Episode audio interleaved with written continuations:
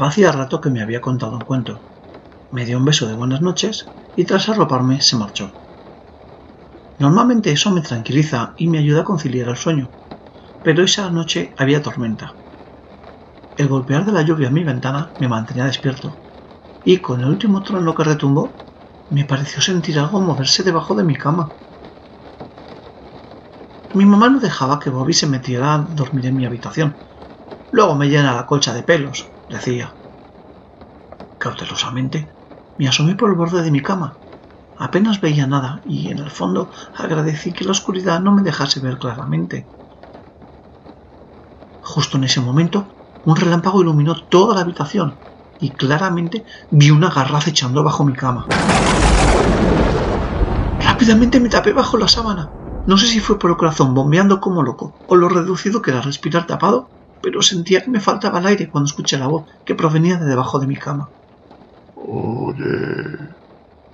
Me llevé las manos a mis orejas pretendiendo no oírle llamándome. Oye. Pero aún así seguía sintiendo su voz. Óyeme. ¿Quién eres? Soy el monstruo bajo tu cama. O sea, ¿que eres real? Por supuesto que soy real. ¿Tienes un nombre? Por supuesto que tengo un nombre. Ah, ¿y cuál es? Fran. ¿Fran? Sí. ¿Qué tiene de malo? Nada. Es solo que no es un nombre muy de monstruo. Normal. Mis padres no querían que me convirtiera en un monstruo. ¿En serio? ¿Y qué querían que fueras? Dentista. ¿Un monstruo dentista? Eso es gracioso. Contesté con una sonrisa, imaginando la cómica escena de un monstruo vestido en bata blanca. ¿Qué quieren tus padres que seas? No lo sé. Oye, Fran, Sí. ¿por qué quieres asustarme? ¿Qué? ¿Por qué haría eso? Bueno, eres un monstruo, ¿no? Pues sí, por supuesto que soy un monstruo. Pero eso no significa que asuste a niños pequeños. Pensé que ese era tu trabajo. Mi trabajo es asustar personas, pero solo a las personas malas. ¿Soy una persona mala? No, ya te dije que no es a ti a quien vengo a asustar, ¿Y a quién has venido a asustar? al hombre que se esconde en tu armario. Un escalofrío me recorrió la espalda.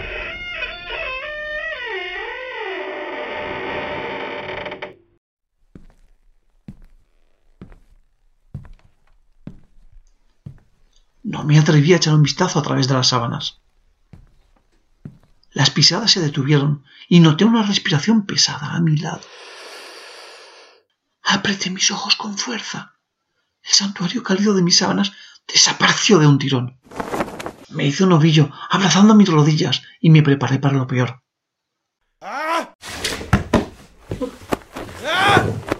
Un grito partió el aire nocturno, seguido por alguien siendo arrastrado bajo mi cama, la cual empezó a brincar como un potro a causa del forcejeo, y de pronto se hizo silencio.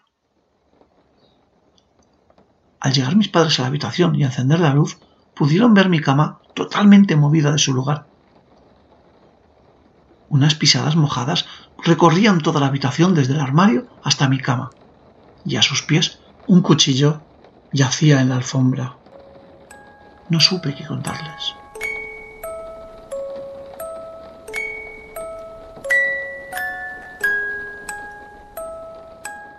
Bienvenidos eh, a un nuevo capítulo de Inculturetas. Y hoy vamos a ir hablando un poco y a ir desgranando lo que es el miedo desde tiempos antiguos hasta nuestros días. Y es que la narrativa antigua que atemorizaba a la población eh, ha ido pasando de generación en tras generación mediante los cuentos que se han ido distorsionando hasta llegar a nuestros días como simples películas de Disney para mera eh, entretenimiento. Sin embargo, para la población de aquel tiempo eran peligros reales y tuvieron que tener eh, ciertos mecanismos de defensa que a día de hoy nos han llegado pues como las meras supersticiones, mitos y leyendas de esos monstruos que temorizaban a aquella población. Y qué mejor que hacerlo acompañada de mi compañero el friki carroza, porque hoy nos han dejado un poco coletilla, nos han dejado un poco solitos. Así es que, friki, ¿qué nos vas a traer hoy? Hola Verónica, ¿qué tal? Pues mira, cuando me comentaste que querías hablar de tema de miedos, creencias, eh, supersticiones, yo pensé lo primero, como todos, rollos de viejas, las típicas cosas que no hay que hacer para atraer la mala suerte, pero me dijera, esto seguro que es lo más fácil del mundo que vamos a tener. Y de hecho lo vamos a ir viendo porque nos han traído muchas, muchas colaboraciones. De hecho, ya que nos hemos quedado hoy un poco sin la última pata, pues oye, vamos a tener un montón de patas para sustituirnos, con lo cual no nos vamos a estar solos en ningún momento. Y mi idea fue, venga, yo voy a rizar el rizo. Vamos a ver vamos a entrar en materia, vamos aquí a derribar unos cuantos muros que la gente bien pensante cuando habla de superstición es una palabra que suele utilizarla con un poco como, denostando, ¿sabes? Como he hecho cosas de viejas, o sea, no tiene nada que ver. De hecho, cuando buscas superstición en el diccionario, básicamente podríamos describirlo como la creencia a una idea para la cual no tenemos eh, pruebas físicas para demostrarlo, ¿vale? ¿Qué pasa? Que hay dos palabras más que si buscas el diccionario, cambian las palabras, pero el significado viene a ser el mismo. Estas serían, por un lado, la fe para los religiosos y las teorías para los científicos. ¿Vale? O sea, esas tres palabras les pasa exactamente lo mismo. Claro, según tú creas en unas o creas en otras, las otras lo más seguro es que las descartarás un poquito, mm, pero sí que puede que estés apoyando a la tuya. Entonces nosotros no vamos a matar mucho materia porque eso estamos hablando hoy de creencias, y como son creencias, el que quiera creer, perfecto, lo respetamos totalmente. No os digo que creas una superstición, que tengas una fe o que tengas una teoría, ¿vale? No vamos a entrar en esos debates. Sencillamente, nosotros, como buenos inculturetas que somos, vamos a hablar del tema y a cada uno que se meta donde quiera.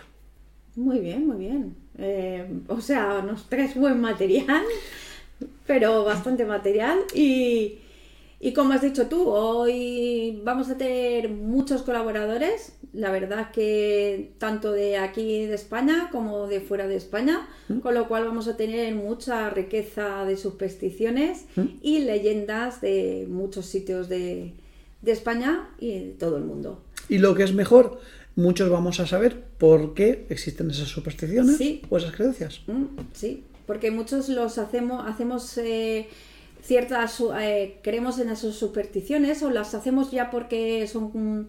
Pues mi abuela me decía que no hiciera esto y yo no lo hago y ya lo vamos transmitiendo, pero no buscamos de dónde vienen. Pues hoy vamos a ver un poquito de dónde vienen y un poquito más. ¿Nos puedes contar hoy de lo tuyo? ¿Nos puedes ahondar tú ya metiéndote sobre el tema? Sí, pues bueno, vamos a empezar un poquito con el rollo psicológico, con el tema del miedo. Y es que mm, todos tenemos muy extendida la típica imagen de la persona que está viendo una película de terror tapándose así. Sí. ¿Vale? Pero. Con el cojín, con el cojín. Exactamente, pero, pero te estás tapando, pero al mismo tiempo quieres ver. ¿Vale? O sea, realmente el miedo es algo que tenemos muy interiorizado. Y aún buscamos, ¿qué es lo que buscamos cuando nos tapamos la cara? El, como que estamos cubiertos, como que estamos en casa, ¿vale? Pero seguimos, porque sí, es algo que nos llama la atención. Ya desde muy pequeños, pues, cuando juegas con un bebé, el primer susto que te le dan son tus padres. Cuando estás jugando de bebé, cuando juegas con un bebé, ¿qué es lo primero que haces? Y ¡bú! Y ¡bú! Y te puedes toda la tarde haciéndole bus al niño que no se va a aburrir de ese subidón que le está pegando. Y luego, al revés, cuando el ser bebé ya se ha convertido un poquito en un, en un infante, ¿qué son los primeros juegos que hace? Pues se adelanta un poquito a papá o a mamá, se esconde en la primera esquina que puede y a la que sabe que papá va a pasar, ¡bu! Es el que nos intenta asustar a nosotros. O sea, ya desde pequeño en los juegos ya tenemos interiorizado el ser humano al miedo. Entonces, ¿por qué? ¿Por qué nos llama tanto el miedo? Bueno, pues el miedo realmente es, eh, es una, defensa que tiene el cuerpo ante lo desconocido, ni más ni menos. Entonces, ¿qué es lo que nos reporta el miedo? Pues habitualmente pues, acompañado nos la tensión, eh, nos hace sudar, la respiración se nos acelera, eh, temblores, nervios, lo que tú quieras, ganas de gritar. Pero claro, eso en una, en una escena real de, de algo grave es algo muy, muy molesto, no sé, vemos un accidente en la carretera, nos quedamos bloqueados, no sabemos qué hacer, hay heridos, hay sangre, hay... Sin embargo, cuando lo hacemos en un entorno controlado, por ejemplo, cuando vemos una película de terror, cuando subimos a una atracción de feria, la sensación ya se vuelve agradable. Tendrá una euforia, cuando bajas, cuando el subidón ese que te ha pegado, ¡buah! ¡Qué bien me lo he pasado! Quiero volver a subir otra vez al Dragon Khan. Seguro que a ti también te ha pasado. Sí, sí, sí, muchísimas veces. No quieres, es el miedo de, no quiero subir porque me se me está acelerando el corazón, pero al final subes, eh, chillas, gritas, pero esa adrenalina se va tornando en algo, algo agradable. Claro, y es que es normal, porque cuando tenemos sustos, eh, y más cuando está todo el tema controlado, el cuerpo, lo que está haciendo el cerebro, es que empieza a segregarnos adrenalina, serotonina, dopamina, que todos, está, todos ya sabemos que es una sustancia que está muy relacionada con el placer y con la recompensa. Por eso, cada vez que te pegas un susto controlado, mm, quieres más. Pero ya no solo que quieres más, sino que quieres subir el nivel. ¿Vale? Esto lo vemos mucho, por ejemplo, en los adolescentes, pues lo típico de las pruebas de valor. ¿A que no te atreves a llamar al timbre del vecino? ¿A que no te atreves a entrar en la casa abandonada? O ya cuando vas subiendo de nivel, ¿a que no te atreves a pedir el número de teléfono? ¿Eh? Todo, eso todo nos ha pasado y ese subidón de, ostras, no quería, no quería, al final lo he hecho. Pues el tema es ese, el miedo nos va, nos va cubriendo todas esas necesidades. Pues todo esto unido a la naturaleza humana curiosa, pues nos hace que siempre queramos saber, papá, porque el cielo es azul, falta mucho, ¿a qué hora vendrá la, vecina y a estas horas? Entonces, todo esto, ¿qué hace? Pues que desde los inicios de los sabores de la, de la humanidad, pues cuando nos reuníamos alrededor de una, una hoguera, pues normalmente íbamos por lo típico, preguntándonos las cosas que nos rodeaban, que por la falta de tecnología y avances en aquella época, pues todo era a base de fantasía y de imaginación. Oye, ¿por qué cuando cae agua salen unas luces y hace tanto ruido el cielo? Y el padre, pues porque ahí arriba hay unos señores muy fuertes y, con muchos poderes que se enfadan. Y esos señores, papá, ¿por qué se enfadan tanto? Pues se enfadan, pues porque tú te has ido hoy al bosque a trabajar, a, a jugar, mientras papá estaba trabajando y no me has dicho nada y me pega un susto que no veas. Así que si no te, portas bien, te van a soltar un rayo y te van a matar. Entonces, claro, estas historias pasando de hijos a, hijos, cada uno va adulcorando, añadiéndole una cucharadita de más, y entonces es como han acabado surgiendo mitologías, pues como por ejemplo la de Zeus en Grecia, o la de Raijin en la, cultura sintoísta en Japón. ¿Vale? El caso es que esto del revisionismo tampoco lo ha inventado la generación actual, ¿vale?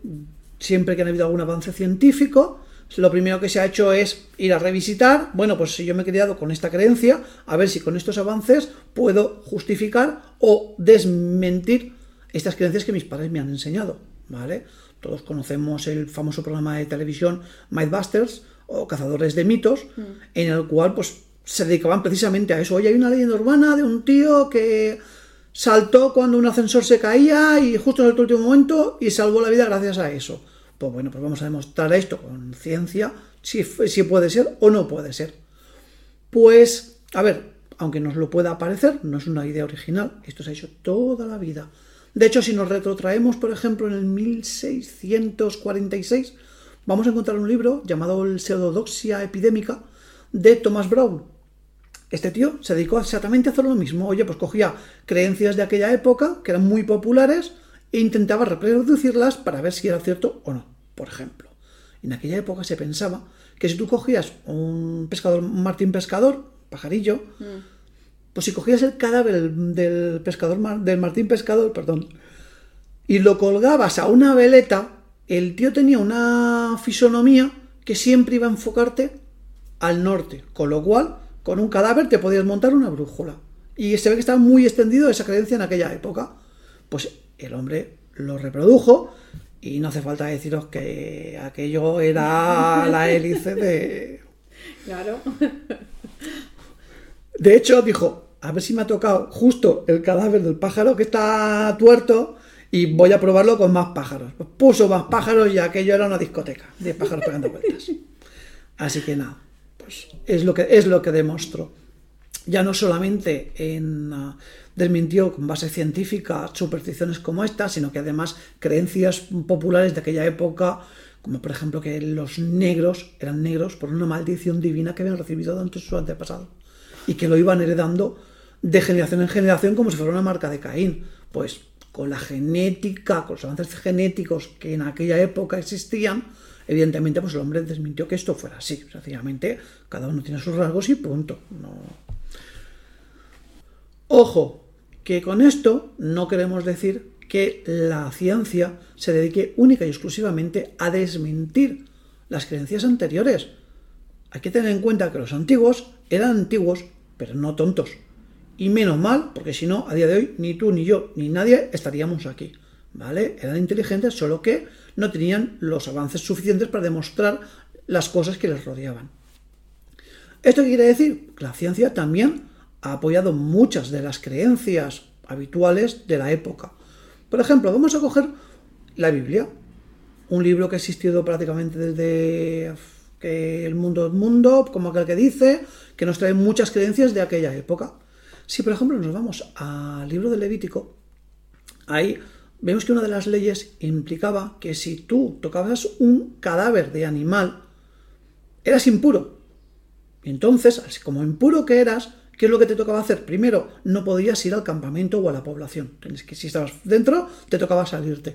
Y si estabas fuera del campo, pues no podías entrar. Tenías que lavarte en el río, pues el Jordán o el más cercano que les pillara en aquel momento, y se tenían que lavar tanto por fuera como por dentro y tenían que estar esperando a que se hiciera por lo menos el atardecer para poder volver a la población.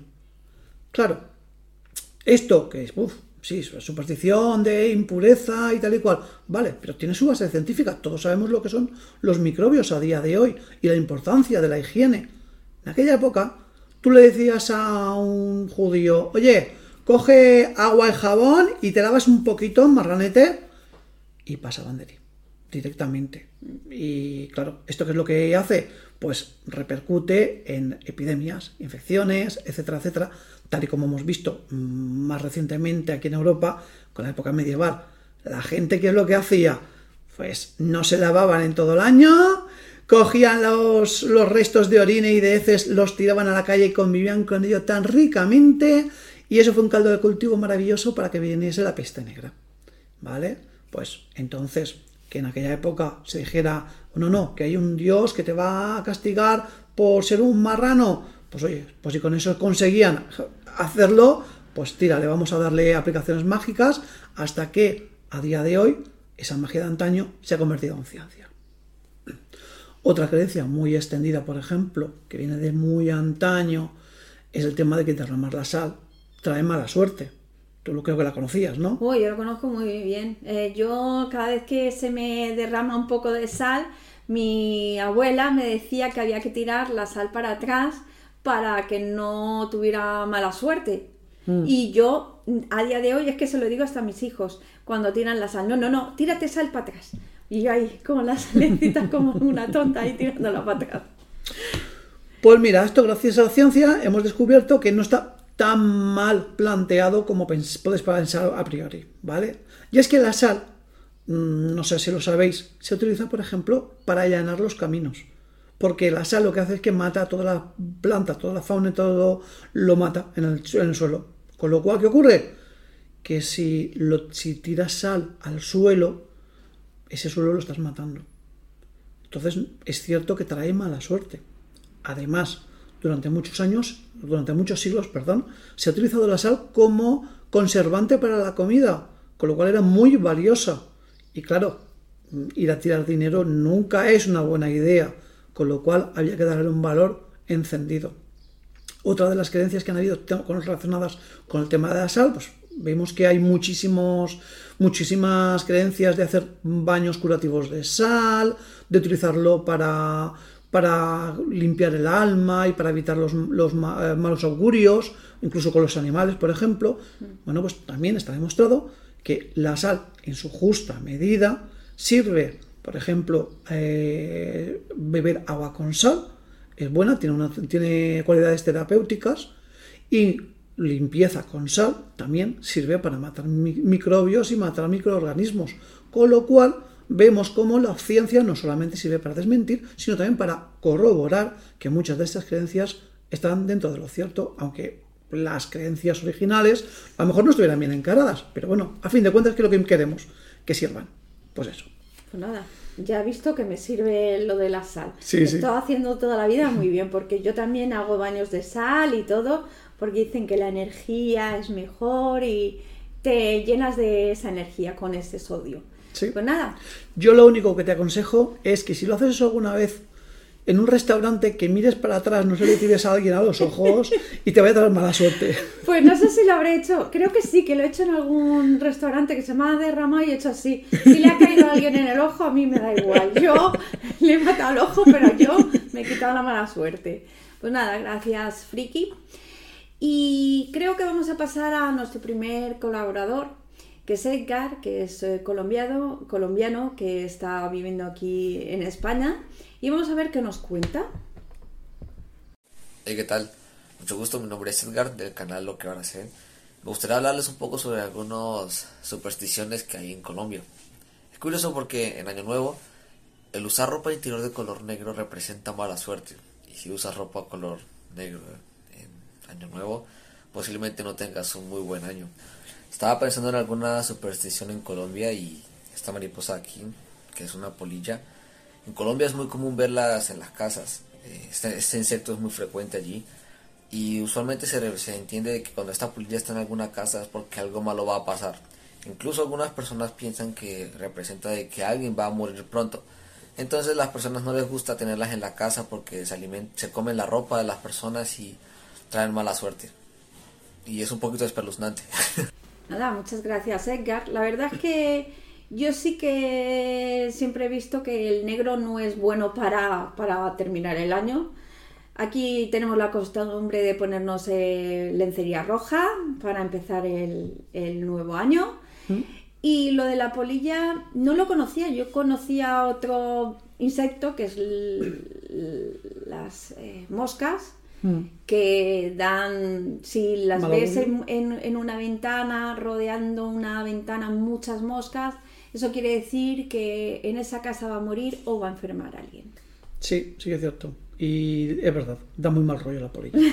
Sí, la verdad es que sí. Muchas gracias, Edgar. Y creo que voy a empezar yo con mi sección.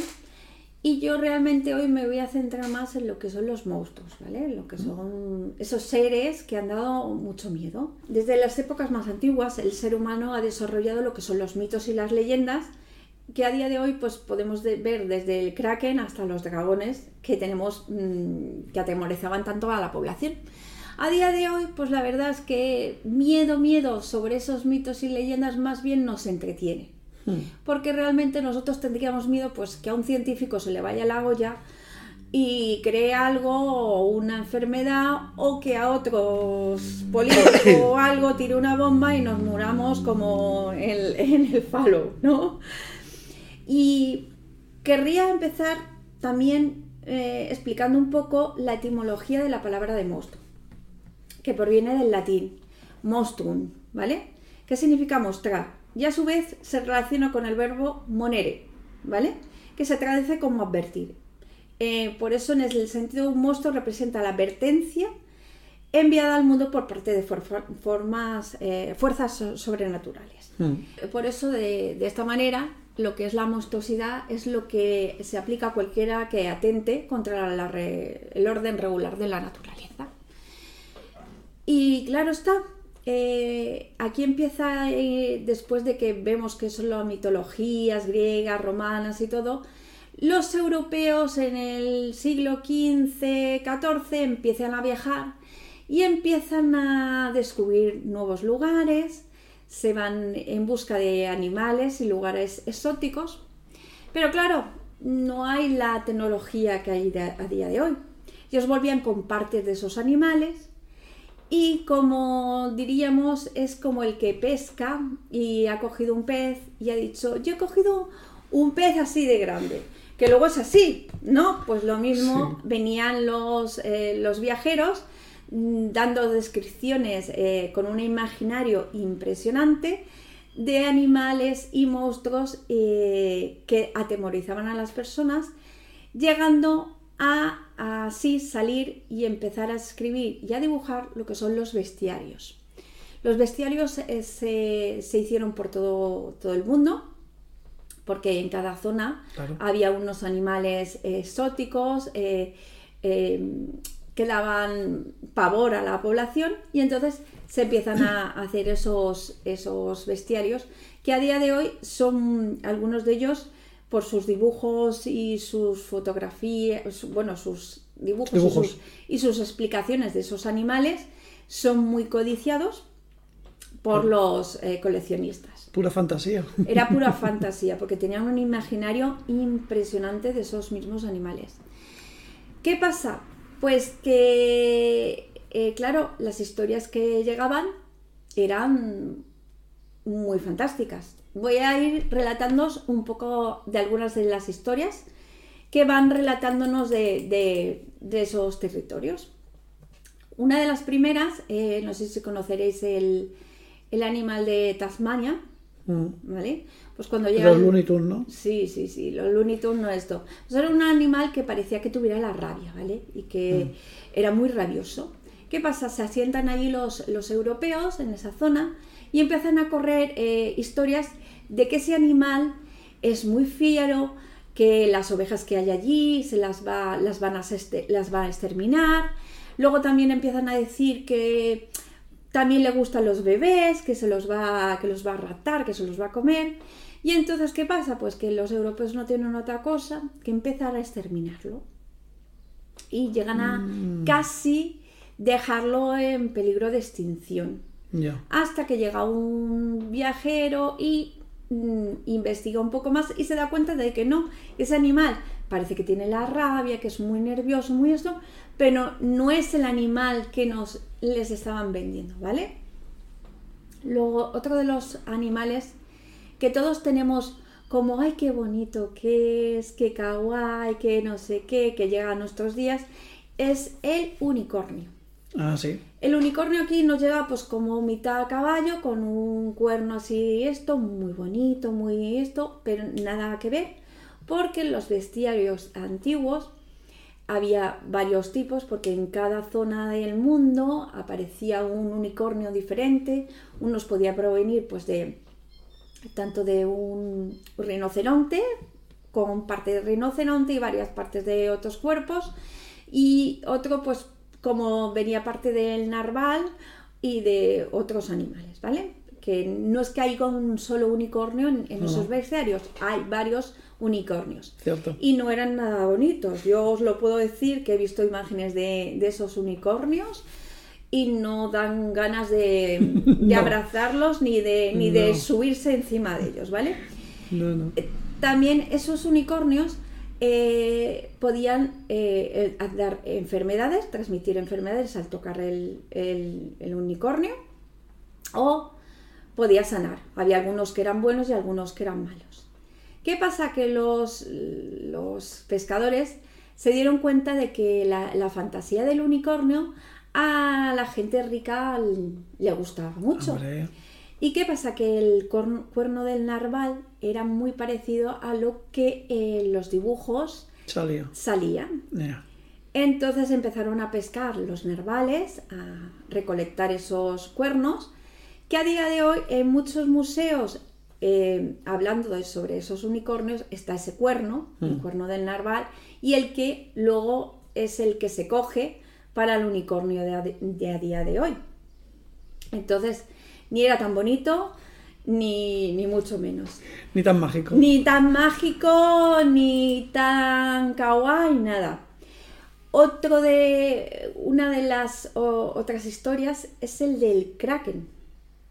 Y es que los, los eh, marineros eh, les daba miedo ir a ciertas zonas de, en el mar porque decían que habían unos, unas bestias que, que sacaban los tentáculos que movían la- el mar mm, de una forma mm, sobrehumana y manchaban lo que es el mismo, que cambiaban hasta el color de, de las aguas y, te- y tragaban barcos y, y, mm, mataban embarcaciones completas, ¿vale? Destrozándolas de- desde a- abajo arriba, se las tragaban.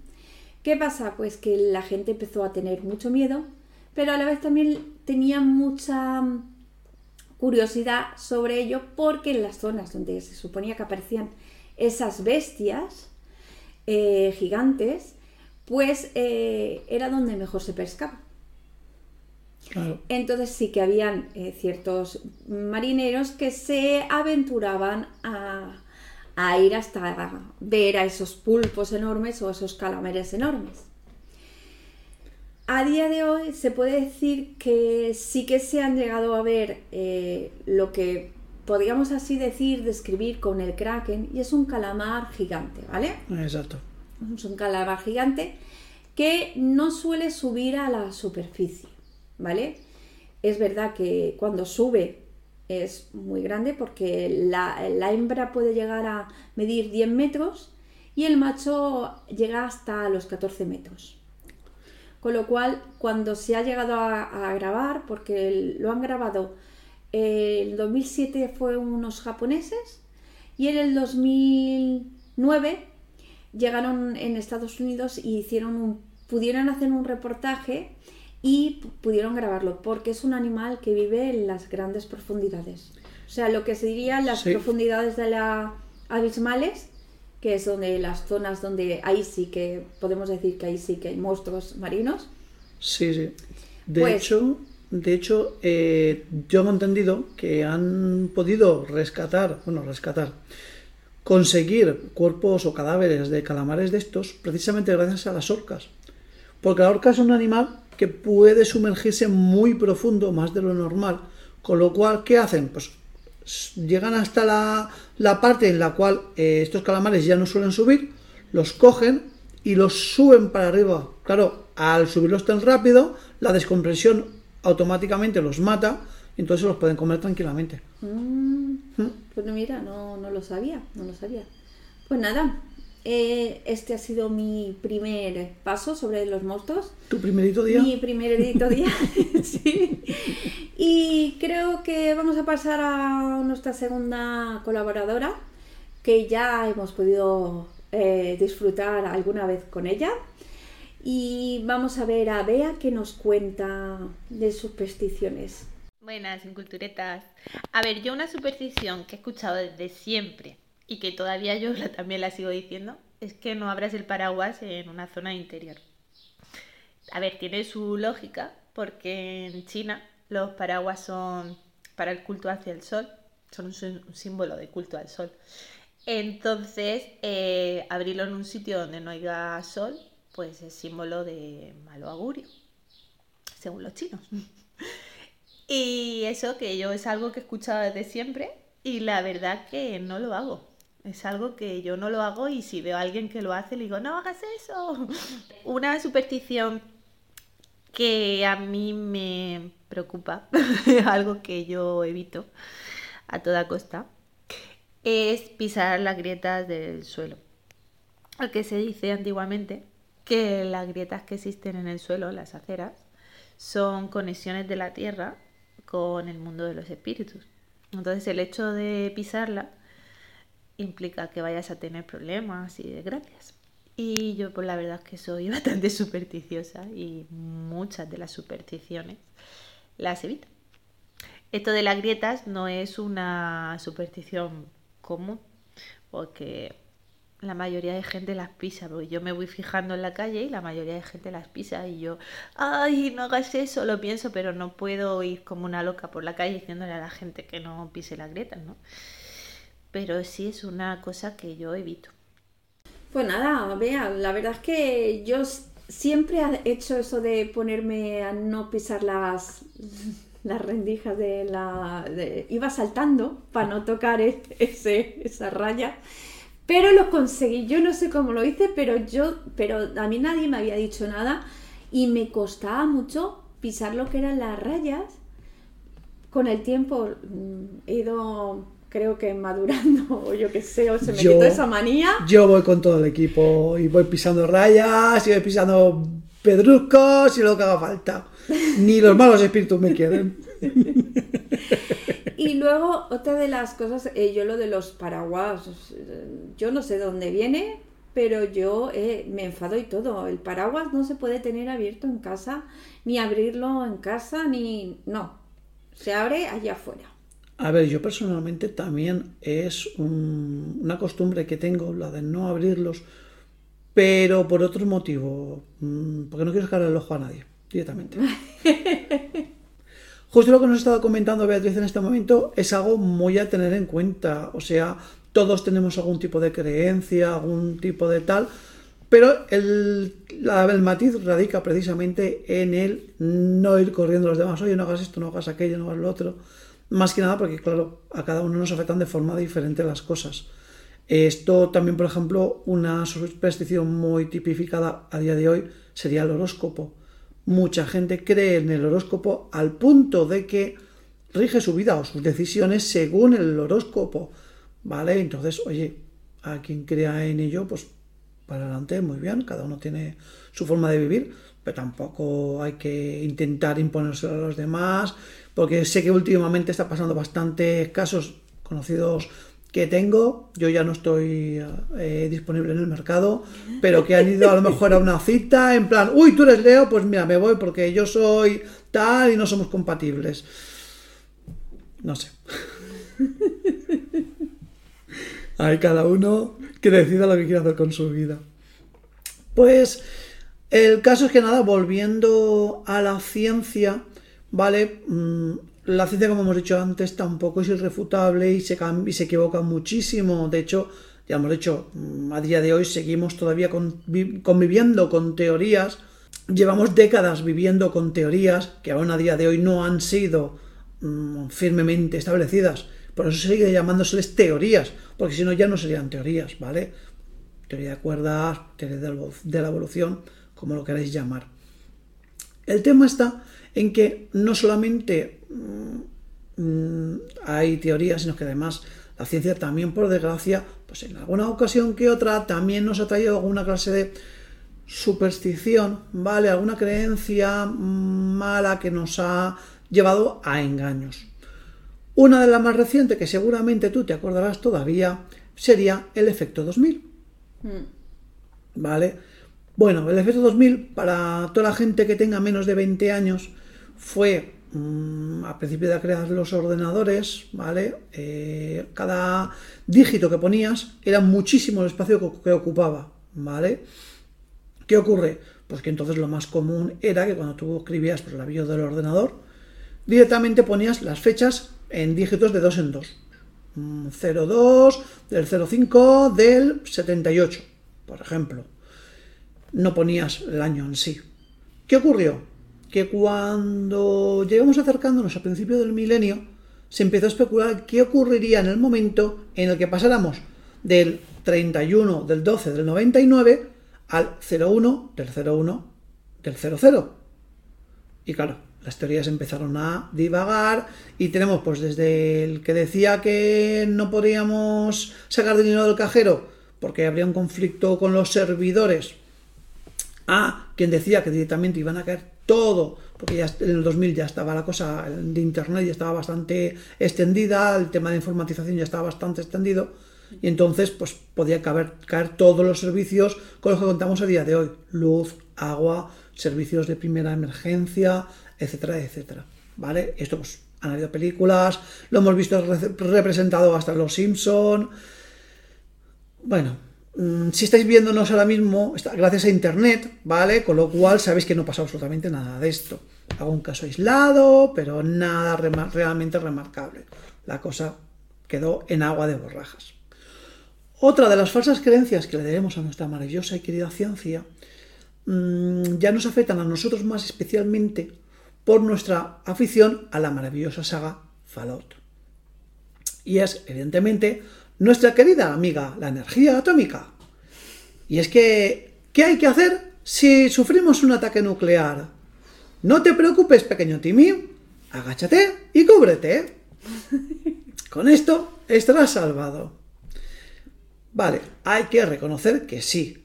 Es cierto que cuando hay una explosión, si nos agachamos, mm, tenemos más posibilidades de evitar el máximo posible la expansión ¿vale?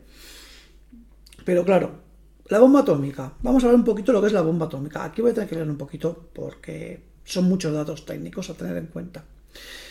Vamos a ver, si nos cae una bomba atómica, eh, vamos a hablar de una bomba atómica de un megatón, ¿vale? Un megatón es nada comparado con la potencia de las bombas atómicas que tenemos a día de hoy. La onda expansiva que desplazaría esta bomba, estamos hablando que serían más de 700 kilómetros por hora a lo largo de 6 kilómetros en la redonda. Es decir, todo edificio que hubiera ahí se lo iba a llevar entero. Ya puedes tú agacharte ahí lo que te dé la gana, que vas a salir volando a, los Mary Poppins, pero sin paraguas ninguno. Claro, si tienes suerte de que no te arrastre esta onda expansiva, bueno, pues mm, tenemos que tener en cuenta la luz. La luz que genera a 8 kilómetros de distancia desde la onda alrededor supondría quemaduras de tercer grado. Es decir, que lo más seguro es que no sobreviviésemos a las quemaduras que nos proporcionarían esa luz, que, ese destello que, que pega la bomba explosiva. A partir de 11 kilómetros, pues ya serían quemaduras más leves y aún a 21 kilómetros de distancia sería capaz de cegarnos. ¿Vale? Si todo eso, si nosotros aún nos pillara lejos, pues a unos 85 kilómetros aún seríamos capaces de ver la luz. Ya no nos afectaría de, estas formas, pero aún la llegaríamos a ver. Entonces, claro, mm, ¿qué ocurre? Durante la época de la Guerra Fría, eh, sobre todo en Estados Unidos, que es donde más hemos visto, porque aquí en esa época nosotros no sabíamos ni lo que era la energía nuclear, ni nada. Allí la población estaba muy, muy afectada. Y claro, mm, era mejor mentir a la gente y tranquilizarla. Y eso es algo que por desgracia a día de hoy sigue ocurriendo constantemente con los medios de comunicación que nos mienten constantemente para que la población esté tranquila, mansa y no se, y no se rebote. Y fue entonces cuando hicieron pues la famosa consigna de agáchate y cúbrete. ¿Vale? Pues nada, esto tema de ciencia, que sí, que a lo mejor alguno me saldrá en plan, no, pero eso no fue los científicos, fueron los... Bueno, sí, pero como por desgracia no lo enseñaban en los propios colegios, todo el mundo tenía en cuenta que eso lo tenían asimilado, como que era la ciencia la que nos estaba demostrando que podíamos sobrevivir a una bomba atómica. ¿Vale? Y luego seguiremos hablando de cositas de la bomba atómica porque mm, tenemos unos cuantos colaboradores que están entrando ahí. ¿Quién, me has dicho que vamos a ver ahora? Pues ahora vamos a ver a, Marcos, eh, el escritor, que es, eh, tiene una ontología sobre relatos eh, de terror. Entonces, ¿qué mejor que con él para empezar? Pues venga, vamos a verlo. Hola a todos, soy Marcos del sitio web y el podcast Cosmoversus. Me han engañado para que os comente algunas de las costumbres y supersticiones que antiguamente eh, rondaban por mi casa. En particular, si dejabas monedas o dinero, papel encima de la cama, eso traía muy mala suerte. Ni se te ocurriera dejarlo a la vista de alguien. Otra cosa también no podías abrir un paraguas dentro de casa, porque también te caía la mala suerte. Y claro, el clásico que todos conoceréis, eh, que no podía faltar, es la rotura de un espejo, que era el peor. Siete años de mala suerte. No sé si en otras casas en otras ciudades sería diferente, habría alguna variación, pero más o menos eso es lo que se estilaba en mi casa. Y créeme de verdad que de vez en cuando pues era horrible eh, si accidentalmente hacías algo así. Espero que ya no creáis en estas cosas, pero a veces hay detalles que se han quedado demasiado arraigados ¿no? en la mente y, y de vez en cuando piensas, oye, y puede pasar algo y te salta la alarma, se te cae dinero encima de la cama y dices, "Mm, voy a cogerlo enseguida, no sea que... Y al final, pues dices, no, no voy a caer en eso, lo tengo que dejar. Así que espero que os sirva como lección, no caigáis en la trampa de las supersticiones. Por desgracia, creo que hemos caído muchos en esa trampa de las supersticiones. No lo queremos hacer conscientes, lo hacemos ya inconsciente porque se nos ha pasado ya de, pues no hagas esto, no hagas lo otro y ya lo haces eh, inerte, ya no es por, por querer o no querer hacerlo. Marcos. Es verdad que todo el mundo cuando hemos roto un cristal hemos dicho, ostras, siete años de mala suerte. Sé que hay un contra contra esto, sí, hay una forma de si rompes el cristal de si esto, No, no había hay. que romper un No hay un- ninguna contra. Si rompes un cristal, la paliza o el castigo que te mete tu, madre no te lo ya, ya, nadie. ya, pero quiero decir que cuando Eso es lo que afecta de verdad. Pero que antiguamente cuando se, se decía que se había roto ese Sí, cristal, se rompía un vaso. tú tenías que romper un vaso, Había que romper un vaso para contrarrestar. contrarrestar esa mala suerte. Eso es lo que yo quería decir. Que no, yo he roto un cristal de muy mala manera y yo me llevé mi castigo bien llevado por haber roto el, el- esto. Es peor el castigo por que te da tu madre y tu padre Sí, que los siete años que vengan después. que los siete años que vengan después. Pero Tendrás bueno, siete años con, con dolor de culo, que no es lo mismo. pues nada. y, y, por cierto, yo sí que yo sí que tengo la superstición de, cuando, de recoger dinero cuando se me cae. Me hago que sea en la cama, en el suelo, cuando sea, mm, llámalo locura, o que no me sobra el dinero y quiero recogerlo. Llama a mi pobre- pobreza, que no lo he Sí, pobreza, superstición, cada uno le da el nombre que quiere. Pues nada, como estábamos comentando antes con el tema de la energía atómica y volviendo otra vez a nuestro querido juego Fallout, es que es lo que hay, es mi amor, es mi amor platónico. Entonces, la cabra tira al monte, ¿qué quieres? Vale, vale. Pues todos hemos creído falsamente que las cucarachas son eh, inmortales, que sobre- son capaces de sobrevivir a una bomba atómica, ¿vale? Entonces, si, una bom- si la cucaracha sobrevive a una bomba atómica, ¿de qué están hechas los matacucarachas? Eso lo hemos pensado todos, sí. ¿Verdad? Yo la primera. ¿eh? ¿Verdad? Pues no. Lamento deciros, o, o al revés, me enorgullezco de deciros, que no es cierto. Una cucaracha también moriría con una bomba atómica. Pero, entre comillas, os explico. El ser humano, ¿vale? El ser humano moriría a partir de entre los 400 y los 1000 radios, ¿vale? A medida que... Sí. ¿Ok? El contador Geiger este. Pues a partir de 400 ya empieza a afectarnos, ¿vale? De muy mala manera, de forma que... La cucaracha es capaz de aguantar hasta 6000. Con lo cual sí, es muchísimo más resistente que un ser humano. Los humanos moriríamos antes que las cucarachas, pero las cucarachas también acabarían cayendo.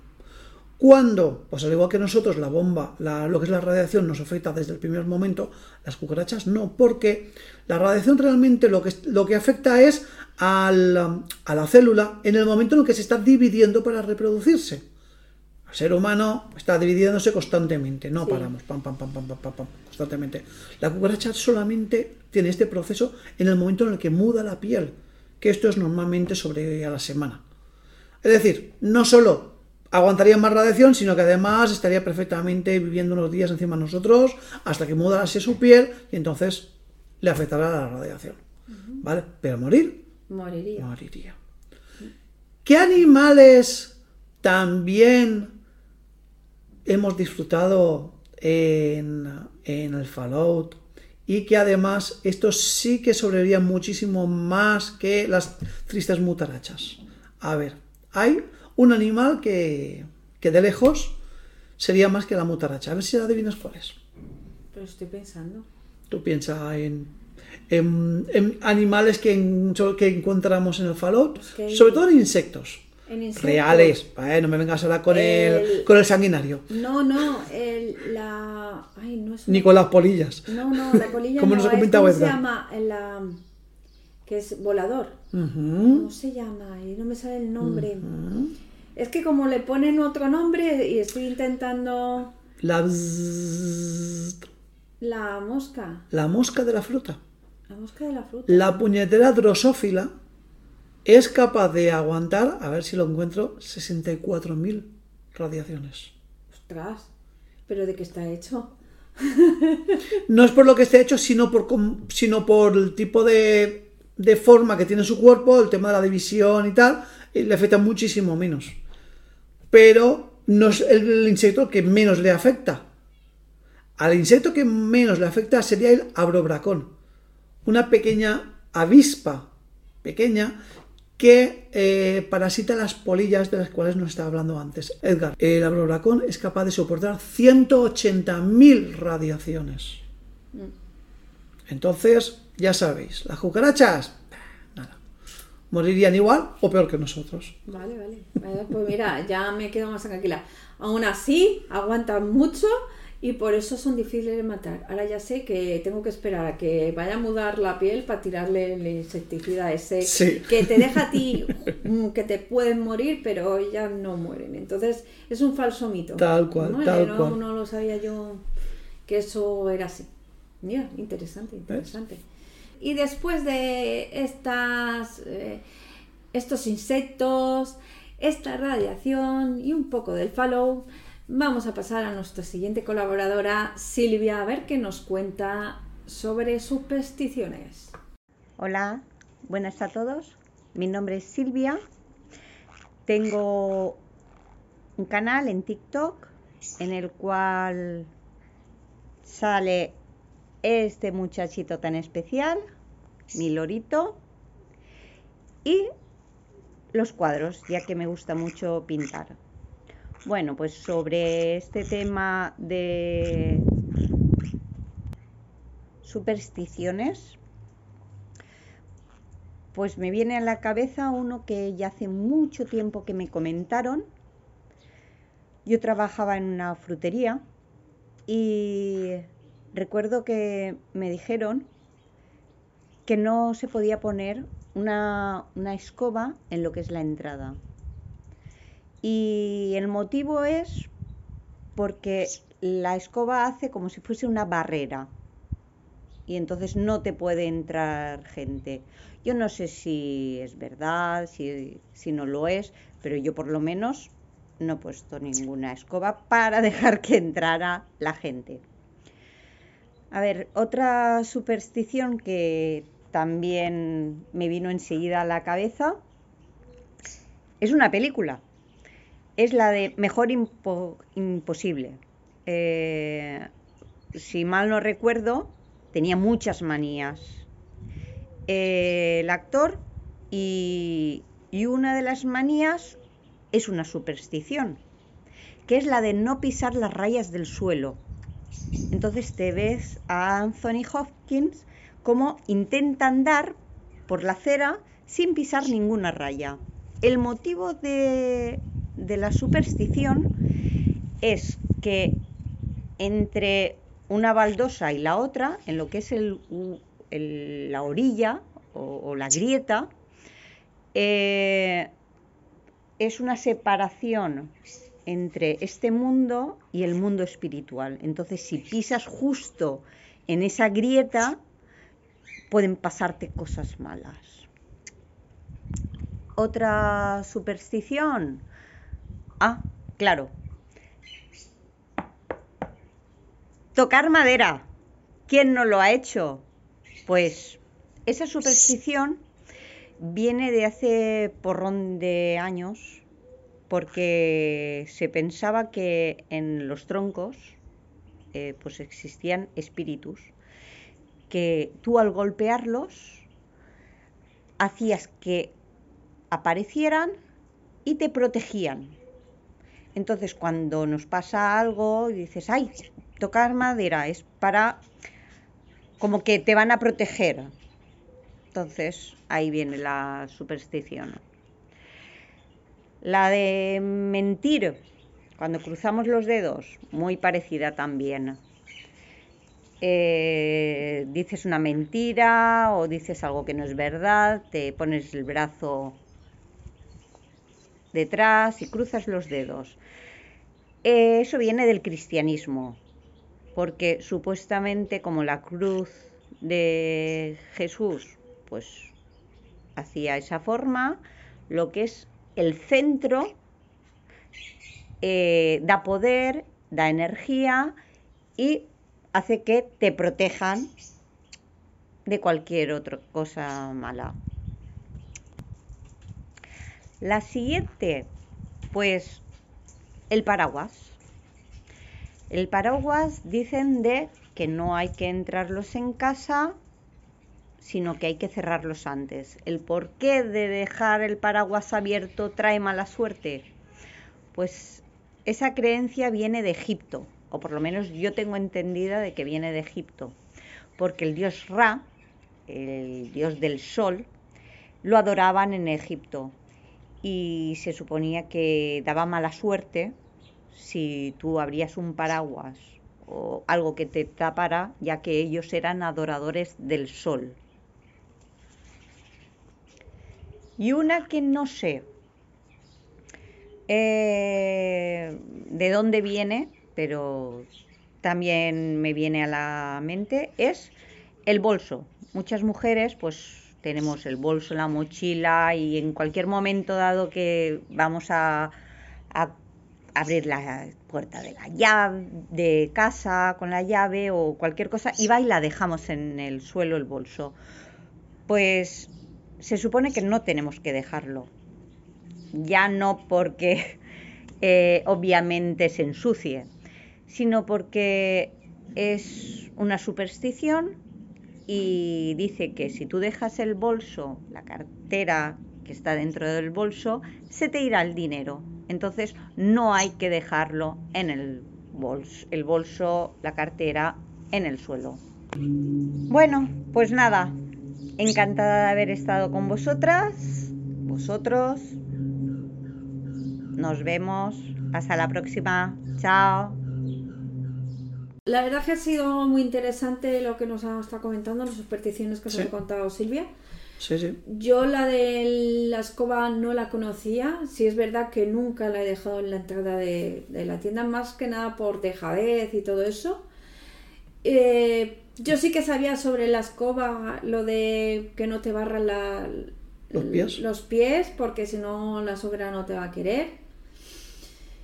Y no voy a decir si me han barrido o no, o si me quiere la sogra o no. Eso ya lo dejamos a la imaginación de cada uno. Y, A mí me decían primero que si te barrían, que no te, no te iba a querer la novia. Y luego, cuando estabas casado, porque no te va a querer la suegra. Yo siempre he conocido lo de la suegra. Pero, sí, pero claro, si no, está, si no tienes ni pareja, pues ¿qué, sentido tiene que no te quieras? Ya, ya, ya. Lo mismo te da. Pues sí. pues vale. Al revés, prefieres que no te quiera la suegra porque te quiera la hija. Claro, no, no, lo importante es que te quiera el, el novio o esto, pero la suegra te tiene da igual porque con ella no es la que vas a convivir y la vas a ver de vez en cuando.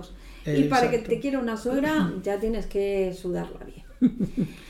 Y te toque la lotería. Yo tenía entendido de África que si te barren con una escoba, los hombres por lo menos, que te puedes quedar, eh, que te puedes quedar, la creencia de que te vas a quedar eh, infértil. Infértil, que no vas a poder. No, puedes, no podrás fecundar. Te han barrido y te han quitado todo lo, Exactamente. toda la habilidad esa que tienes y tu esperma no va a servir para nada. Sí, a mí me da que el origen de esa de esa superstición vino de un, día que dijo un tío, uff, a mí que no me den la faena de ponerme a barrer, pues me invento esto y me quito de en medio. nos quitamos de en medio, ¿no?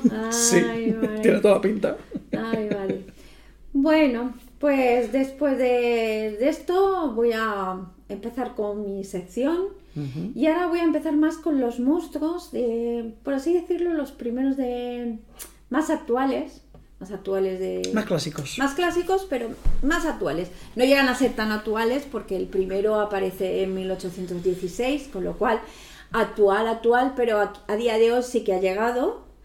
Y el primero se, podríamos decir que es Frankenstein, porque es el primero, por así decirlo, como el conocido monstruo Sí. de la literatura y del cine, ¿vale? Y todo sale porque en un frío verano de Suiza, en 1816, el Lord Byron invita a algunos de sus amigos a pasar en su villa eh, un- un- el verano. Y ahí se, se congregan Lord Byron, también su amigo poeta romántico Percy B. Shelley, con su amante Mary Gaudin, que, que Mary Gaudin es, eh, realmente es eh, la escritora, eh, Mary Shelley, que es la escritora de Frankenstein. Ah, ¿Vale? le cogió el apellido. Es, es amante de él porque Ah, voy a contar aquí una historia un poco. Eso no, Uh, no sale salseo, de- salseo. un poco salseo, ¿vale? Y es que Percy Bay estaba casado. Había dejado a su mujer embarazada, Ah, muy bien. pero tenía de amante a Mary. ¿Qué pasa? Que a Mary también la deja embarazada. Ah, muy bien, carambola. Y resulta que como no Oh. puede mantener las dos casas, Obvio. Ni seguir pagando al padre para que no levante eh, la escama de que está poniendo- siendo um, infiel, Ah, encima estaba pagándole a. al padre de ella, de Mary Golding, ¿vale? Madre mía. ¿Vale? Que también era escritor, pero era muy malo Este y tenía, tenía muchas todo. deudas, ¿vale? Y resulta que él dice, pues mira, me voy a fugar con Mary y con Claire Caymore, que es la hermanastra de Mary, porque se llevaban súper bien. Entonces se fueron los tres, dejó a la mujer embarazada, la abandonó y se fue, claro. Eh, eh, luego Dejó- ya lo de lo de que llegan aquí, pues mira, y aparte de, de este trío amoroso raro, también estaba el médico de Lord Byron y secretario personal John Polidori. Resulta que en esa noche eh, a todos ellos les fascinan to- estos experimentos científicos ligados con la electricidad, como los de Luigi Galvani, no sé si sabes cuál es, que es el que eh, darle Soltaba- descargas a una sí. rana Sí, para sí. que ese movimiento... eh, Sí, lo que hace cualquier chaval de instituto, de, de- perdón, de, de colegio ahora, que le llamamos gamberrada, pues antes se llamaban im- experimentos científicos. Además, a- hablan también de las especulaciones de Erasmus Darwin sobre la posibilidad de devolver la materia a- muerta gracias a los impulsos eléctricos. Esa noche, ese, esa- ese verano empiezan a tener muchas conversaciones sobre fantasmas, experimentos científicos, ¿no? Y a Lord Byron una noche, eh, cenando, se le ocurre ponerles como deberes a todos sus comensales que intenten escribir una novela. ¿Y qué pasa? Pues que eh, Mary. Mary dijo, pues mira, yo voy a hacer un esto y hace sobre, sobre el tal Frankenstein que todos Claro. conocemos. El monstruo del doctor Víctor Frankenstein. Sí, pero tenemos también a John Polidori, que es el primero que escribe eh, un- el primer escrito de un vampiro, seductor, aristócrata, que deja sin sangre a todas las mujeres. Es el precursor o el antecesor de mm, el Drácula de Bram Stoker. Ah. O sea que no es que sea el, el primer... No es el primer vampiro. No, no, no, no, no. Entonces, de ahí surge, de, de esa- de ese fin de semana sale ese monstruo que, que lo han construido por partes, que lo devuelvan con esa electricidad y atemoriza a todas esas, a todas esas poblaciones. Y de Frankenstein creo que me voy a ir a lo con la motosierra. Le pega, pero muchísimo, porque Bastante. es compañero nuestro en Incultura Friki y es muy conocedor del terror, porque Hombre, vamos, tiene un blog un blog en solamente. el cual habla bastante de películas de terror y, y- y del género. A ver qué nos cuenta. Hello, madafacas, ¿qué tal? Inculturetas. Aquí el loco de la motosierra. Como ven, esta vez con el filtro de Rattlehead de Megadeth. Pues aquí vine invitado gracias por el- la invitación del Friki Carrozas, que me preguntó si tenía mitos o historias respecto a mi país, a Uruguay. que tuvieran ese halo de misterio y terror.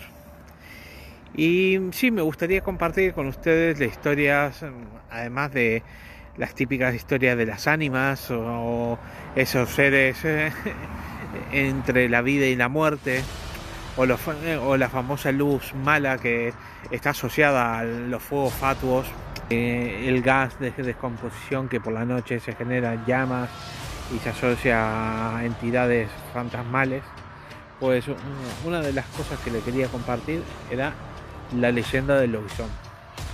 Una leyenda que sé que en el norte de España sí se comparte. Ah, en nuestro caso, esta leyenda viene asociada con la mitología guaraní, que eh, está alrededor de lo que es el norte de Uruguay, el norte de Argentina, el sur de Brasil y Paraguay. A grandes rasgos, la leyenda habla de que un espíritu maligno se enamora de una chica y tiene una descendencia. Esa descendencia son siete hijos o siete eh, criaturas y eh, que cada una tiene su particularidad, pero bueno, el séptimo es el lobizón. Entonces se habla de que cuando uno tiene una descendencia de siete hijos, el séptimo hijo hereda esa maldición, convirtiéndose por todos los martes o viernes por la noche, se convierte en una criatura mitad hombre, mitad, eh, digamos, hablamos de lobo, pero oh, técnicamente no sería lobo porque en nuestros territorios no existen eh, los lobos. Hablamos de un ser más eh, tirando como un cánido negro grande. Esta leyenda se había extendido por a lo largo de, de nuestros países. Argentina, Paraguay, Brasil. Y como muchos, por el miedo de caer, eh, de que su hijo recibiera esa maldición, eh, directamente los eh, sacrificaban. Entonces, en el siglo XIX se creó una ley en Argentina y en Paraguay particularmente que decía de que el séptimo hijo tuviera como padrino al presidente de la República. Esto se volvió bastante popular. En el caso de Argentina, incluso en épocas eh, bastante actuales, eh, en este caso en Argentina, en 1973, el presidente Perón creó una ley llamada Ley de Padrinazgo Presidencial, en el que todo hijo séptimo varón iba a ser reconocido como que el presidente era su padrino. Claro, esto era una ley que no, eh, no le generaba ningún derecho respecto a, herencias y demás, pero sí le daba unos beneficios que o a unas becas de primaria y secundaria para que pudiera estudiar ese niño. Así evitar de que no se generara ningún asesi- asesinato de un pequeño inocente. La verdad es que no fuerte. conocía yo esta historia. Yo tampoco.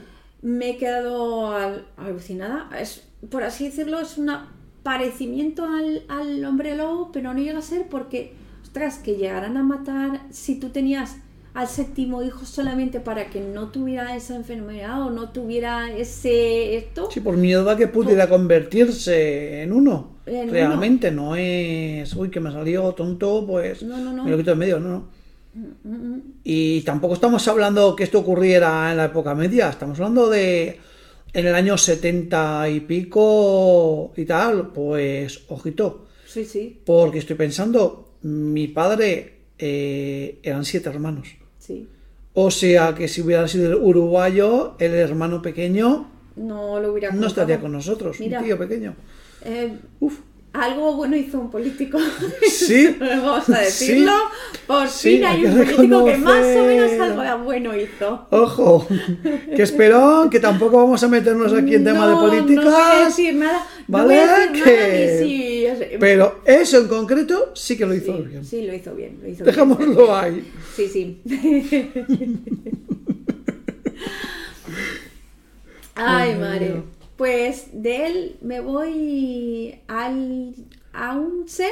De él, ¿no? De, de Perón, ¿a quién No, vamos a pasar? Nos vamos, nos vamos de, de- del loco de la motosierra y del hombre lobo, por así decirlo. Y después de haber hablado de John Polidori y su vampiro, vamos a hablar de los vampiros.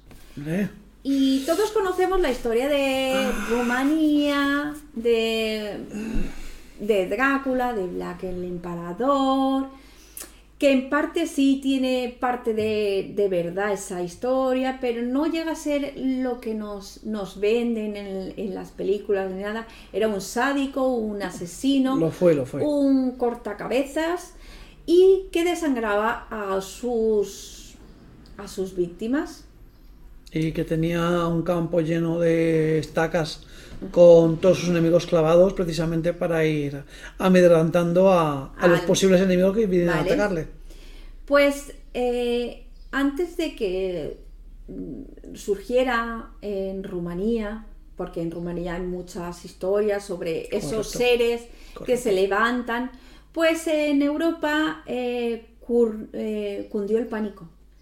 Porque resulta que no sabían realmente, todo ocurre porque se cree que hay una, al vampirismo se le cree como una enfermedad, más que un ser, es una enfermedad, ¿vale? Mm.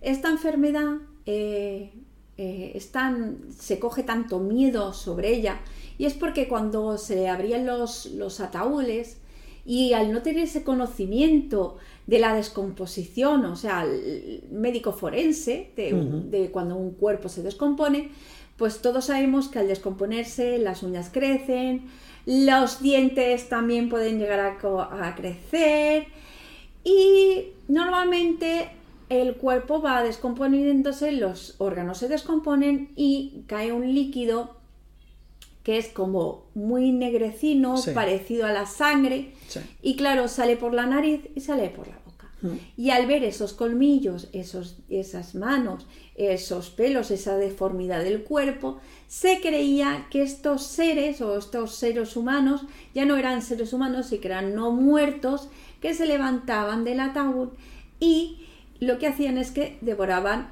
a la población Claro. cundió ese imaginario de ese miedo, de esa enfermedad. ¿Y qué pasa? Que cuando llegaba eh, épocas de, de, ¿cómo se dice? De, de brotes de placa, de Sí. plaga, cundía el miedo. Claro. Porque era cuando más muertos había, más deformidades había. ¿Y qué pasa? Pues que en el 2009 dice que un equipo de arqueólogos desentierra en Venecia, Italia, un, clano, un cráneo del siglo eh, XVI. Y dice que este había sido sepultado con un ladrillo en la boca Ostras, para que no mordiera. para evitar eh, que él eh, se levantara y pudiera eh, comerse a, a, A nadie. a- la gente, nadie. a nadie, ¿vale? En, 1900, en 1679, eh, un protestante teólogo llega a acusar al- a la gente, a los familiares supervivientes, mediante eh, procesos ocultos, ¿vale? Él llega a proponer que para detenerlos había que sumar los cuerpos, llenar sus bocas con tierra y tal vez una piedra o una moneda sobre la que asegurarse. Y así asegurarse de que él, al tener la boca y todo cerrado, no pudiera levantarse ni masticar y así morir de inanición porque no podía comer sangre. No, desde luego en antaño consumían muchísimo alcohol. No, no, no, no, no, demasiada. Otra de las historias es en 1892. Eh, Mercy Brown, una joven de 19 años de Exeter, voy a, voy a leer un poco la historia, ¿vale? Eh, mil- 1892, Mercy Brown, una joven de 19 años de Exeter, Rhode Island, murió de tuberculosis, enfermedad conocida hasta entonces como la tisis, ¿vale? Su madre y su hermana habían muerto de lo mismo y su hermano Erwin estaba enfermo. Muy preocupados los vecinos temían que alguna de las mujeres Brown, recién fallecidas, podían, pudieran dañar a Erwin desde la tómbola. Así es que cuando abrieron la fosa de Mercy Brown, hallaron que tenía esa sangre en la boca y en el, cora- y en el corazón. Y ya ellos interpretan que ya es una señal de vampirismo.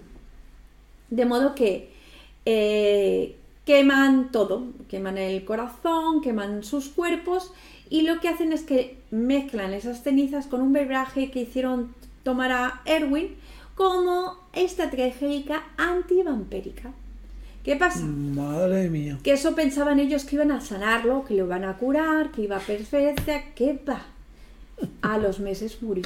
Normal, se acabaron de encargar. Murió y, y- y- y no pudo sobrevivir. Otra de las cosas que hacían en Alemania es que ah, cuando morían y había signos de que podía levantarse y todo eso, pues eh, eh, clavaban el, el- el- ¿cómo se dice? Clavaban ¿El todo el, ataúd con clavos Mm. y ponían un Peso encima. peso encima para que no se abriera.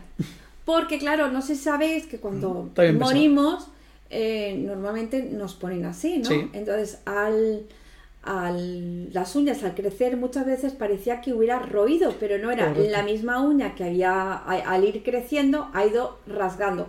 No en las historias estas de que nos han estado contando de que se ponía la campanita para ver si estaba vivo, no, no había nada de eso. Simplemente el miedo de esa mismo, por eso hacían, clavaban la, todo el ataúd, le ponían eso para que no saliera. Entonces, realmente hay escritos de, de, varias, eh, de varios escritores de eso sobre eh, en esa época el- la, la enfermedad del vampirismo. Bueno, y que también es cierto que en aquella época, como tú bien has dicho, lo de la campanita, era porque por desgracia más de uno lo, lo habían enterrado vivo. Sí, porque Y- había era una forma de, de- de esto. Pues claro, el desconocimiento de forense hizo que creyeran en ese vampiro que mucho lejos era del vampiro que tenemos a día de hoy, porque eh, un cuerpo en descomposición no es nada bonito, No, claro. no es eso. Han llegado a dibujarlo con, con unas alas eh, espeluznantes. Sí, claro, la Pero luego llegaron tiene. pues John Pilori, eh, Bram Stoker y lo romantizaron eh, poniendo ese europeo que va a viajar por el mundo alimentándose de esas bellas damiselas o del que encontraran. Hasta día de hoy, que lo siento, pero nos han llegado los eh, crepúsculos que mucho menos eh, han matado al género del vampiro Madre mía. que esperamos que retornen y vuelva el vampiro, por lo menos el de Drácula, y nos traigan algo más digno de ver. Y de vampiro creo que me voy a ir a Yola. ¿Mm? Que vamos a ver qué supersticiones nos va a traer. Sí, desde México, ¿qué es lo Desde que nos trae? México que nos traen, es verdad, que es de México. Hola, yo soy Yola, soy Yolanda Jiménez. Vivo en Mexicali, Baja California, México, y mi podcast se llama Cuéntale a la Yola. Y me pidieron que hablara sobre las leyendas y las cosas que nos pueden provocar un poco de miedo acá en México. Lo que pasa es que yo creo que compartimos muchas leyendas con ustedes porque viniendo de España nos trajeron muchas historias que nos contaron y nos dejaron así como que bueno, un poquito de miedo como la historia de la Llorona, la historia de la dama de blanco, la enfermera de blanco que te topas en la carretera cuando vas dando una curva, ¿no? Cositas como esa. Pero en México nos reímos de la muerte, nos reímos del diablo, que algo nos cause realmente miedo está un poquito difícil de encontrar. Lo estoy platicando con varios de los amigos y concluimos que nos podemos reír hasta del chupacabras, porque el, chupacabras nunca se va a meter con nosotros, se va a meter con una cabra. Lo que a nosotros realmente nos causa miedo son esos cobradores que llegan cada quincena, cada mes, cada semana, y a los que no les contestamos el teléfono y mucho menos les abrimos la puerta. Eso, eso señores, creo que en México es a lo que más miedo le tenemos. Bueno, Gracias por invitarme y nos vamos a ver muy pronto. Pues sí, yo creo que aquí en España también compartimos ese mismo miedo, ¿eh? Ese miedo lo tenemos todo. Sí. Pero sí es verdad que yo que sigo un podcast de, de miedos, historias de México, sí es verdad Mm. que, que el miedo en sí vosotros no lo tenéis, es más, insultáis al, fantasma o al ente que encontréis. Y sí, me creo que, que para vosotros el miedo es el cobrador de frac.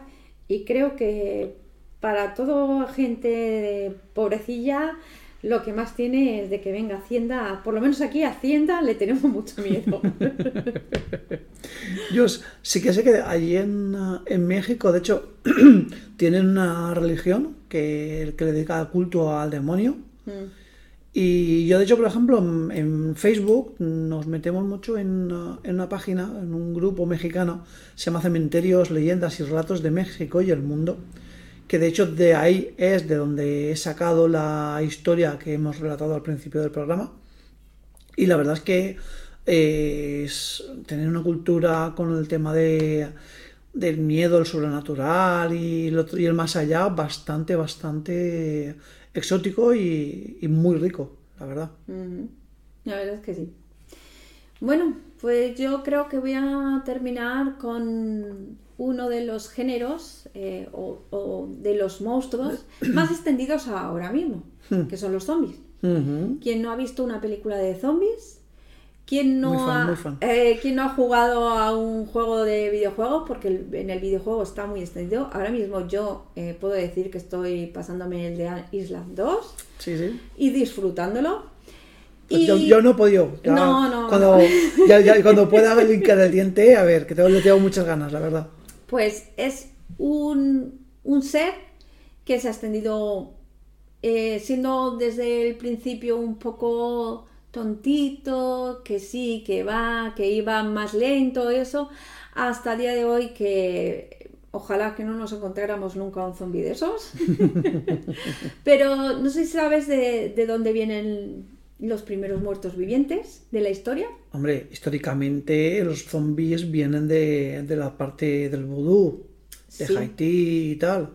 Sí, en el siglo XVII y XVIII los esclavos africanos eh, estaban llevándose a las plantaciones de azúcar porque habían pasado de, de estar eh, subyugados, eh, se, son libres y luego llegan los americanos y ¿qué hacen? Pues mira, esclavizan. libres, pero ahora necesitamos mano de obra y vamos a coger para las plantaciones de azúcar. Mm. Entonces, eh, eh, esto empieza los, los del vudú a hacer a través de magia y veneno o hechicería, eh, que eran capaces de enfermar hasta la muerte a una persona a la que tras ser enterrado por la familia hacían revivir. Dicha persona quedaba sometida a la voluntad de quien había hecho, le había hecho volver a la tierra. Sí, correcto. O sea, No, realmente no los mataban. Era, ya, pero... era, era como causaban una muerte falsa, con lo Sí. cual los compañeros, los familiares pensaban que había muerto de verdad y lo enterraban y claro, luego iban, sacaban a la persona de su trance y es cuando lo, se hipnotizaban y tal. Por eso. He visto demasiadas películas de zombies. Sí, sé, no, no, no.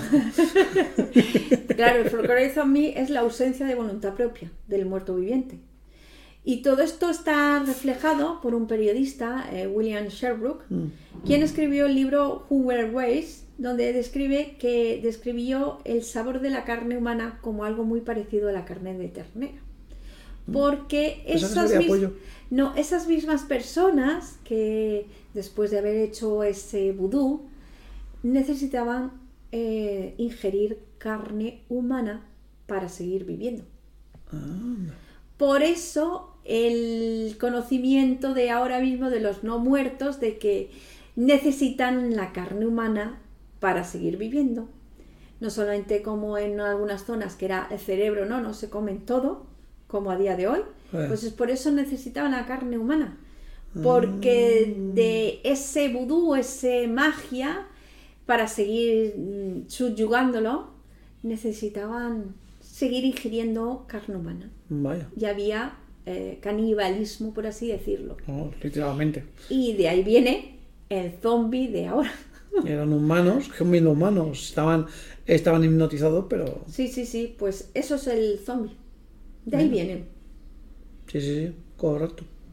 Pues mira, desde Haití creo que me voy a ir a- al norte de España, mm. más en concreto a Galicia, mm. y nos vamos a ir de la mano de Morgor, a ver que nos cuenta. Pai sodes noso escollido, para vosa a gloria dar. Pai sodes noso soleante, para vosa gloria dar. Pai sois noso no xardín, para a gloria nos dar. Amai vos este meu corpo, para vosa alma consolar. Amén. Si sabías esta, este Padre Nuestro, pues, pues era un Padre Nuestro secreto, te convertías en bruja. Y así con esta tradición tan, tan peculiar mm, va- vamos a comenzar una pequeña y breve andadura por las costumbres, tradiciones y supersticiones de Galicia. Acompañadme en esta absurda en este absurdo viaje a, descubrir algunas peculiaridades, muchas de ellas ya en el olvido de la memoria. Mm, Ante todo me voy a presentar. eh, me conocen como Morgos en las redes. Y bueno, como ya os acabo de decir, he venido aquí a, a contar alguna anécdota, alguna superstición eh, olvidada, poco conocida, algo que se salga de lo habitual de lo que viene siendo mi tierra, eh, Galicia. Lo- los aullidos de los perros, eh, ouveos, que, que le dicen allí, son una muy mala señal. Bueno, era una señal de mal augurio. Significaban que estaban anunciando la muerte y que alguien había morí- muerto hacia el lado que movían el rabo en el momento de aullar. También se creía que si te- había pájaros car- carnívoros como la pega volando volando encima de la casa de un enfermo, estaban anunciando su muerte inminente. Curioso también eh, la creencia de que cuando las gallinas al graznar de noche imitaban el canto del gallo, significaba también una desgracia próxima en la casa.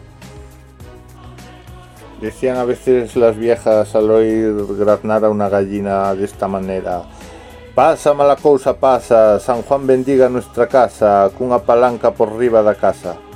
Eh, la creencia es que las gallinas gritaban así, imitando al gallo, por la presencia de algún demonio, trasgo o ser que fuera a traer la desgracia para el hogar. Por la zona fonsagrada, para curar la úlcera, viruela y las lombrices de los niños, después de echar en un plato de fresno nueve cabezas de ortiga y nueve arenillas de sal, eh, sobre el cuerpo del chaval eh, empezaban a hacer cruces y, círculos al mismo tiempo que recitaban. Sal de salgar, ortiga de ortigal, márchate úlcera pro teu lugar, que nin crezas nin avivezas, nin fagas cousa que mal parezas, polo poder de Dios e da Virxe María, un Padre Nuestro e un Ave María. Es más rápido que la seguridad social, amigos. Y bueno, es que podríamos estar extendiéndonos horas y horas, pero como me dijeron que, que fuera breve y hiciera un par de minutillos, hasta la próxima, amigos. A mí me gusta mucho el tema de las brujas y me he movido mucho por, por ello, siempre lo he dicho, me, me encanta mucho lo, lo místico. Y me ha gustado mucho lo que nos ha comentado. La verdad es que a mí lo que me, me llama la atención precisamente el, el ver cómo hay en Galicia sobre todo ha sido siempre un convivir con este tipo de creencias mm, al día a día, pero vamos de, de normal, o sea, no es como así como a lo mejor vemos ahora que dices, mira, uno que tiene superstición de tal y no, no, no, no, los tenían todos los- todo el pueblo y lo asumían como algo totalmente verídico y, y vamos, funcionarles funcionaría y habría que hacer a lo mejor un cien- estudio de cómo Sí. conseguía que fuera, pero así era. Mm, La verdad es que sí. ¿Y qué te parece si para terminar terminamos con una gran colaboradora? Compañera de Incultura Friki, y vamos a irnos con el broche de oro con nuestra Cristina a ver qué superstici- supersticiones nos cuenta. Venga, a ver, desde, desde Barcelona, ciudad Desde condal, ¿qué Barcelona, nos sí, a ver qué nos cuenta. Cris. Hola, hola, me llamo Cristina, mi canal de Instagram es Tengo tus letras y mi canal de TikTok es Benicris91. Podéis seguirme por allí si queréis chafardear y saber más de mí. Yo os traigo supersticiones antiguas, antiguas esas de nuestros abuelos, tatarabuelos, bisabuelos, que quizás a día de hoy pues siguen teniendo. Mira, a lo que meteorología se refiere, acabo de leer que resulta que si llueve para el 19 de enero, que es, según el calendario es San Canuto, lloverá los siguientes tres meses juntos. Otra que es de meteorología es que resulta que si truena muy fuerte, los huevos de gallina se aguran. Significa que se dañan y ya no sale el pollito. Y vamos a irnos por animales. Acabo de leer también que sí, que está, quizás si la conocíais, que si cerca de ti revolotea una mariposa blanca es que una noticia buena llega a tu vida. Por lo contrario, si una mariposa amarilla o una mosca negra revolotean alrededor tuyo, significa que te viene un mal augurio. Ah, y si un perro aúlla cerca de ti, es que algo malo te va a ocurrir. Ah, además, según dice la leyenda, según dice la superstición, antiguamente para quitar verrugas y granos se echaban hieros o garbanzos en un pozo. Allí no existían las cremas. Y si y para terminar, si tropiezas una, una o varias veces en el mismo lugar, es que allí se esconde un tesoro. O eso, o eres muy torpe.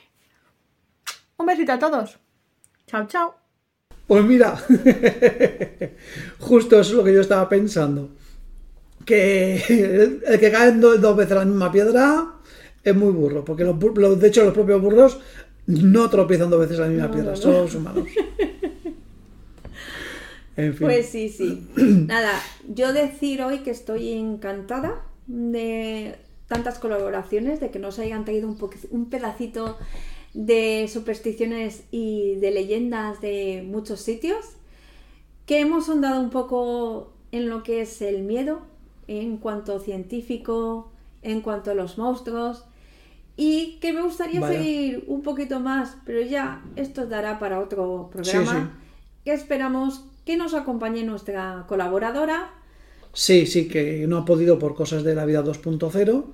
Y bueno, la verdad es que mm, no, no me he sentido para nada solo. Al principio tenía un poquito de miedo. Digo, a ver, venga, va, cómo va a ser la cosa. Pero vamos, es que hemos tenido tanto colaborador que, que es que no, no ha dado tiempo ni, ni de aburrirse. Y son tantas historias que nos han ido contando que, que ni siquiera con la mitad ni siquiera las conocía yo. No sé si, su- si tú las conocías todas, pero vamos.